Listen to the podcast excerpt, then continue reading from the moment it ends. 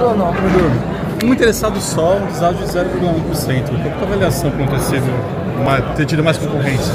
Olha só, a gente está falando de um projeto de 14 bilhões de reais. Um projeto super complexo. Um projeto que envolve construção civil, que envolve sistema de comunicações, que envolve toda a parte elétrica, que envolve ah, o fornecimento de material rodante. Então nem sempre é fácil você conseguir é, organizar isso tudo e montar consórcio. Além de tudo, a gente está falando de fornecedores que, em sua grande maioria, estão fora do Brasil.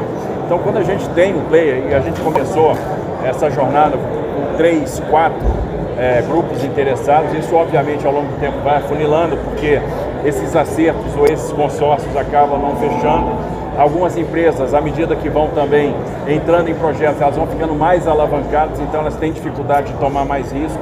Então muitas vezes você tem que aliar o parceiro financeiro né, com é, o fornecedor da infraestrutura, o fornecedor do material rodante e quem dispõe disso de forma mais verticalizada, ou seja, quem fabrica é, o equipamento de comunicação para despacho de trem, quem fabrica material rodante, quem faz construção, quem faz operação, tem mais facilidade, que é o caso do que ganhou, é, é mais competitivo no leilão dessa natureza.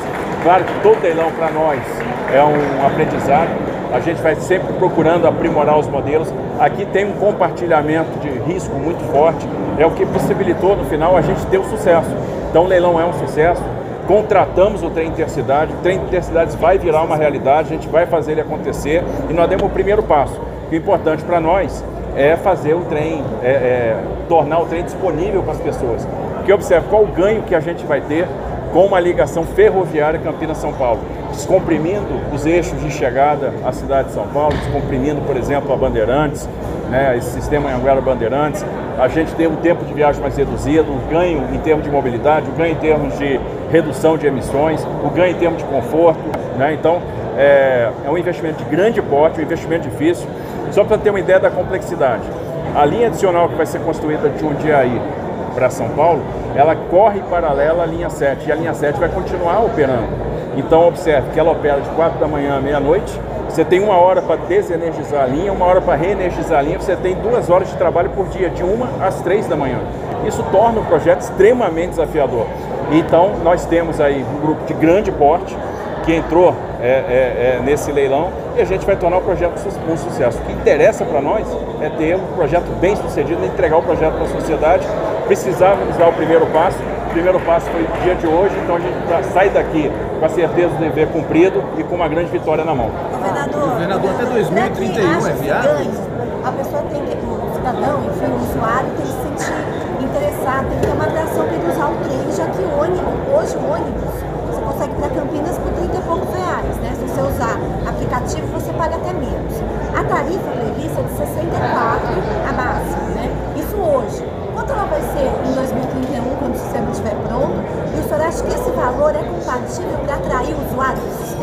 Veja que nós temos mais de um serviço disponível. Você está pegando só a tarifa do trem expresso, mas eu tenho outro serviço onde a tarifa é menor do que a do ônibus. Né? Eu vou ter tarifa de 14 reais para fazer esse trajeto. É, outra coisa, a, a, questão aí também é conforto. Eu acho que é viável, está todo mundo esperando. E o pacote, aqueles serviços que vão ser agregados, e a gente é, quando você elabora um projeto dessa natureza, você faz estudo econômico, você faz entrevista, você faz estudo de preferência. Então, quando a gente modela é, demanda, a gente está levando isso em consideração e a gente tem certeza da viabilidade. A gente vai ter capacidade de fato de atrair as pessoas para o trem, as pessoas vão fazer essa opção e eu tenho certeza, vai ser um sucesso. Tem muita gente esperando só esse projeto ficar pronto para começar a usar. Governador, leilão foi a concessão da linha 7 pessoas que andam de trem, elas ainda estão com a memória muito fresca da concessão da linha 89. O senhor diria, é, qual garantia o senhor daria que não vai ser tão complicado, tão difícil como foi da 8 da 9? Olha, observe, toda vez, como eu falei, que você é, executa uma concessão, você tem uma curva de aprendizado. Você entende o que deu errado, você parte para a incorporação de lições aprendidas. Por exemplo, o período de transição de operação, neste caso da linha 7, já é maior é um período de 18 meses. Então, tudo aquilo que a gente entende que falhou na concessão da linha 8 e 9, a gente está é, é, modificando nesse leilão, nessa concessão da linha 7. Agora, vamos lá. Uma coisa que é importante falar da linha 8 e 9. A gente tem um início difícil, mas o investimento está sendo materializado a cada dia. Quantos trens novos já estão em operação? A gente já tem aí 12 trens novos operando e a gente vai ter 36 trens novos em operação até o final do ano.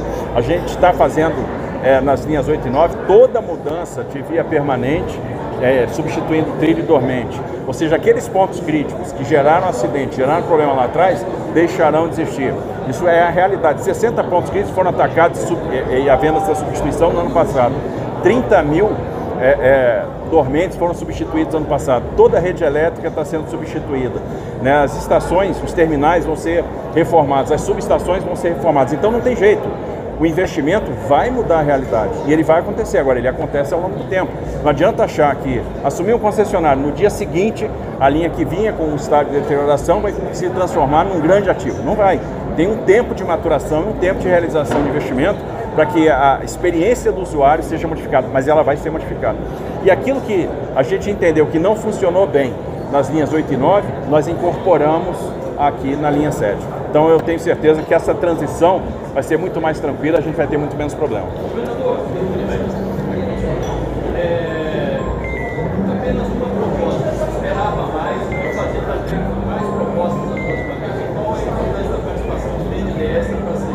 Olha, uma proposta é sucesso, foi o que eu expliquei é, aqui agora há pouco. É um projeto de 14 bilhões de reais. Nós não temos no mundo uma quantidade enorme de operadores. No Brasil, tão pouco, menos ainda. É, é necessário que você conjugue o braço financeiro, o braço, a operação, a construção, os sistemas de comunicação, é, a fabricação do material rodante. Então, grupos que têm isso de forma mais verticalizada acabam sendo mais competitivos. Outros grupos, às vezes, enfrentam dificuldade para fechar consórcio. Às vezes tenta de um lado, não deu certo, aí o grupo que estava aqui foi conversar com o outro, aí não fez o consórcio aqui, aí o outro consórcio acaba não saindo, porque aí aquele fornecedor de material rodante não entrou. Em termos de preço, era o que nós tínhamos, tanto é que teve proposta, teve interessado. É, então, a nossa proposta chamou atenção no mercado. Não coube, eventualmente, no orçamento de outras empresas. Mas o que a gente pode tirar, se não coube no orçamento de outras empresas e eu tive um interessado, é que a gente conseguiu atender o mercado. É que a proposta era aquela. Não, não houve é, condição de outro player chegar naquele preço. Então a gente fez a contratação mais vantajosa para o Estado. O que, que a gente tem que celebrar? Acabamos de contratar 14 bi de investimento. Acabamos de contratar o Tem Cidades. Nós vamos proporcionar uma ligação de trem de passageiro de média velocidade, um trem que vai chegar a 140 km por hora, é, para o nosso cidadão da região metropolitana de Campinas e fazer o primeiro trem dessa natureza é, é, no Brasil, né, que vai ser essa ligação Campinas-São Paulo. Não tem outro, é o único, é o primeiro e nós estamos dando esse passo. O BNDES, obviamente, tem um papel fundamental porque libera para nós, é, contrata conosco a operação de crédito. Então, você tem aí é, 14 bilhões de investimento, 8,9 é aporte do Estado. Quando o BNDES nos permite a contratação de operação de crédito em antecipação, ele passa a segurança para o mercado. E, então esse papel do BNDES foi extremamente importante. Governador, nós Ninguém, e, e é importante demais a participação do BNDES nos projetos de infraestrutura de grande porte no Brasil. O BNDES sempre teve esse papel, continua tendo esse papel. E os próximos leilões vão acontecer. A gente já está, por exemplo, no que diz respeito ao transporte ferroviário de passageiro, estamos aí estruturando Sorocaba-São Paulo, já é uma realidade, estudo bastante adiantado. Este ano ainda vai para consulta pública, no ano que vem vai para leilão.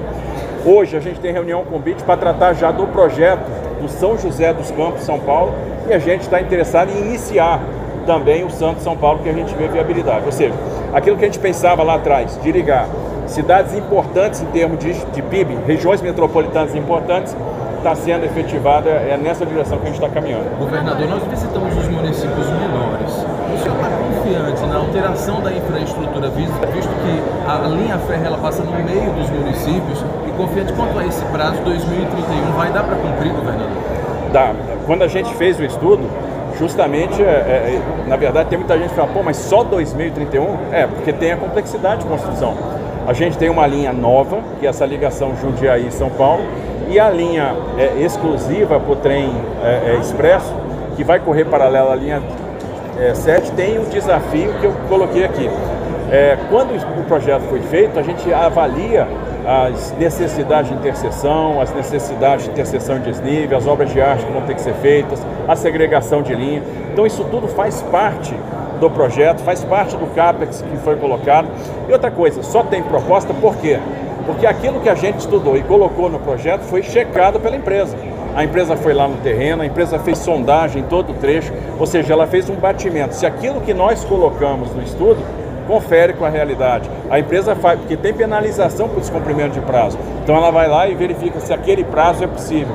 É, fizemos aí, estabelecemos os mecanismos de compartilhamento de risco, risco de demanda, ou seja, é um projeto que está redondo do ponto de vista de execução e agora também vai caber a nós fazer todo o esforço possível para ajudar, para acelerar esse processo, para fazer com que esse processo possa ocorrer até em antecipação. Mas o prazo é factível, é possível e nós vamos trabalhar bastante para transformar esse projeto em realidade e o primeiro passo nós demos hoje. Governador, nesses municípios vai haver desapropriação de moradias? Tem, tem alguma coisa de desapropriação, não é muito, porque veja, é, de certa forma esse, essa, esse projeto caminha em faixas de domínio de ferrovias que já existem. Então a necessidade de desapropriação é baixa. É um projeto desafiador, mas com pouca desapropriação. Última pergunta. Intercidade. É, o senhor tem alguma previsão de quando que pretende que isso aconteça? Isso vai influenciar na decisão do senhor de permanecer no governo do Estado ou ir para a presidência,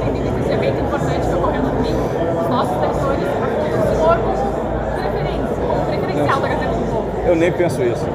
É, é, assim, estou focado em São Paulo. É lógico que a gente quer terminar o projeto. Veja, vamos lá.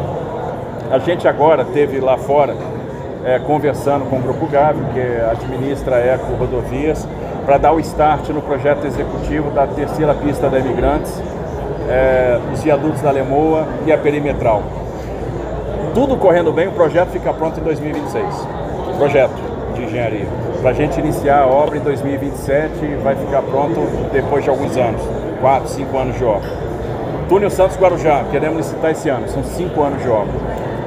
Aí em março agora a gente vai lançar um concurso público para o Centro Administrativo de São Paulo. Mudança é, é, do governo para o centro, para a região de Campos Elíseos. Tudo dando certo. A gente faz leilão ano que vem, quatro anos de obra, vai estar pronto em 29. É, trem intercidades. O trem intermetropolitano começa a operar em 29, o trem expresso em 31. Nem segundo mandato você vê. Aí, é, é aquele negócio. É, o trem Sorocaba-São Paulo, licitação em 25. Né? O, trem, é, é, o trem São José-São Paulo, provavelmente vai ter leilão em 26. Se tudo der certo, se tudo correr bem. Santos São Paulo, mesma coisa, 26. É, é, é, muito frustrante. E aí tem outras coisas, né? A gente está falando de contorno de Imbu, a gente está falando de extensão da Carvalho Pinto, a gente está falando de melhorias no Oswaldo Cruz, né? a gente está falando de e Tapetininga, a gente está falando de extensão da Castelo Branco até Chaporão, ou seja, um volume de, de obras, de infraestrutura, de intervenções muito desafiador. É, extensão da linha 4 da Vila Sônia para Tabuão, começa a obra final desse ano para estar tá pronto em 28. Extensão da linha 5 que vai chegar no Jardim Ângela. Começa a obra esse ano para estar tá pronto em 28, 29. É, você pega uma máquina daquela bonita, um tatuzão daquele, mais de 100 metros de extensão. Você avança, se for solo e tiver tudo bem, 15 metros por dia, 16 metros por dia. Agora, se for rocha, às vezes você avança 4 metros por dia. Então, essa é a complexidade de fazer uma obra de metrô. Então, se a gente está pensando no futuro, seria muito mais fácil para qualquer gestor pegar, pô, por que você vai botar 8,9 bi de aporte num projeto desse? Você não vai ver ele pronto. Era muito mais fácil, né? Se eu fosse pensar politicamente, pega 8,9 bi, 8,9, despeja aí um monte de obra no Estado, ganha um capital político, faz um monte de inauguração. A gente está pensando legado, a gente está pensando futuro. E a gente tem que pensar futuro. E é óbvio, para mim faz toda a diferença poder um dia ver essas obras sendo entregues. Porque seria muito frustrante nadar e não ver acontecer. Eu quero ver acontecer. Fala, de política, você falou de política. Oi? O trem de Santos, o futuro trem de Santos, quais são as alternativas estudadas pelo governo para chegar até essa... Esse, é, esse é o problema, você não tem muita alternativa. Você tem uma serra do mar para vencer. Então qual é o desafio? Vem cá, onde é que eu consigo descer a serra com menos inclinação? Porque eu tenho uma limitação de rampa para o trem. Né? Poderia usar o funicular da antiga linha que subia é, é, de Santos para cá. Não é viável para a operação de passageiros. Quando a gente pega, há tempos atrás se pensou em fazer uma intervenção.